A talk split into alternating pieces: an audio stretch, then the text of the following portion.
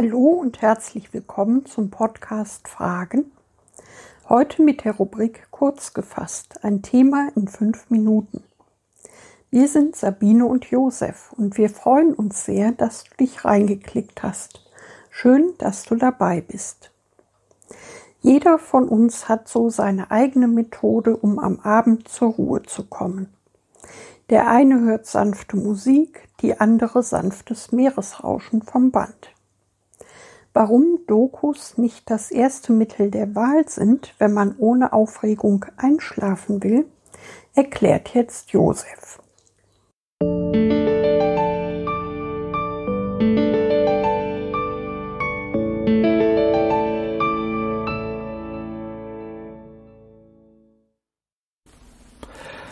Was ist Wahrheit?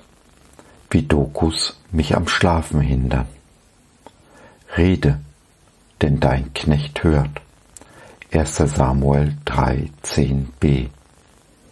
Für mein Leben gern schaue ich mir vom Einschlafen eine Fernsehdoku an. Aber, von Technikdokus mal abgesehen, gibt es leider kaum eine gute Dokumentation, die ich mir, ohne mich aufzuregen, anschauen kann.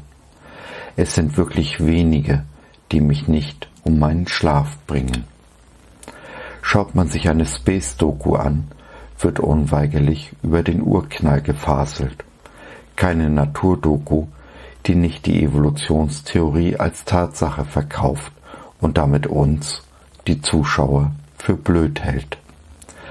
Und dies alles nur, weil nicht sein kann, was nicht sein darf.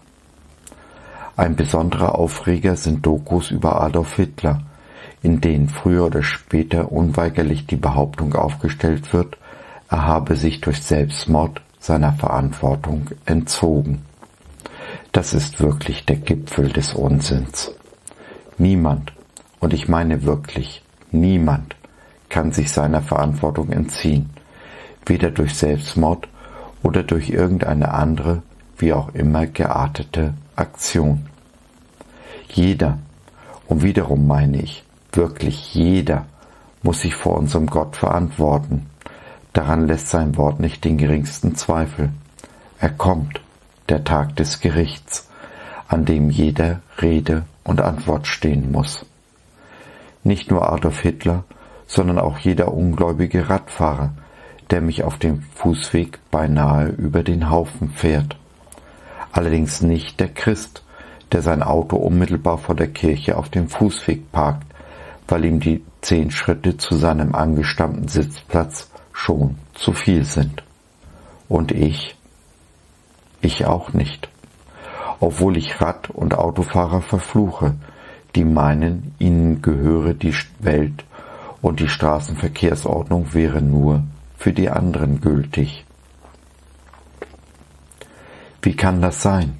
Ist unser Gott ungerecht oder lieblos? Nein, ganz im Gegenteil. Gott ist die Gerechtigkeit und gleichzeitig ist er die Liebe. Seine Gerechtigkeit verleiht uns die Würde, Verantwortung zu übernehmen. Sie lässt es nicht zu, dass sich irgendwer dieser Verantwortung entzieht. Da es aber nicht einen einzigen Menschen gibt, der nicht irgendetwas auf dem Kerbholz hätte, wurde Gott in seiner Liebe Mensch, um unsere wohlverdiente Strafe zu tragen. Wer die Liebe Gottes annimmt, für den hat Jesus die Schuld auf sich genommen. Der Preis ist bezahlt, der Gerechtigkeit Genüge getan. Von diesem Augenblick an regiert die Liebe. Wenn, ja wenn du die, Gott, die Liebe Gottes annimmst. Hast du? Wenn du sie angenommen hast, so gibt es kein Gericht und keine Verdammnis mehr für dich. Gott hat in seinem Wort versprochen, nie mehr zornig über dich zu werden. Für alles, was du angestellt hast und noch anstellen wirst, ist Jesus ans Kreuz getan, gegangen. Er ging in den Tod, damit du leben kannst, damit wir leben können. Denn nun bist du nicht mehr allein, du gehörst zu Gottes Familie bist ein Königskind, ein Botschafter an Christi Stadt, der Jesu Liebe und Wahrheit in diese lieblose und verlogene Welt hinausträgt und sie damit ein klein wenig besser hinterlässt, als er sie vorgefunden hat. So, das war's für heute. Wir hoffen, du hattest Freude und konntest etwas mitnehmen. Wenn du noch Fragen hast oder mit uns in Kontakt treten möchtest, dann besuche doch unseren Blog www.fragen.biz. BIZ, B-I-Z, steht für Bibel im Zentrum. Wir glauben, dass die Bibel, Gottes Wort, absolut wahr und irrtumslos ist. Gott hat uns lieb und möchte, dass unser Leben gelingt. Dazu gibt er uns in seinem Wort Orientierung und Wegweisung für ein Leben in Fülle, genauso wie Jesus es in Johannes 10, Vers 10 versprochen hat. Was meinst du dazu? Lass von dir hören, wir würden uns sehr freuen. Bis dahin, Sabine und Josef.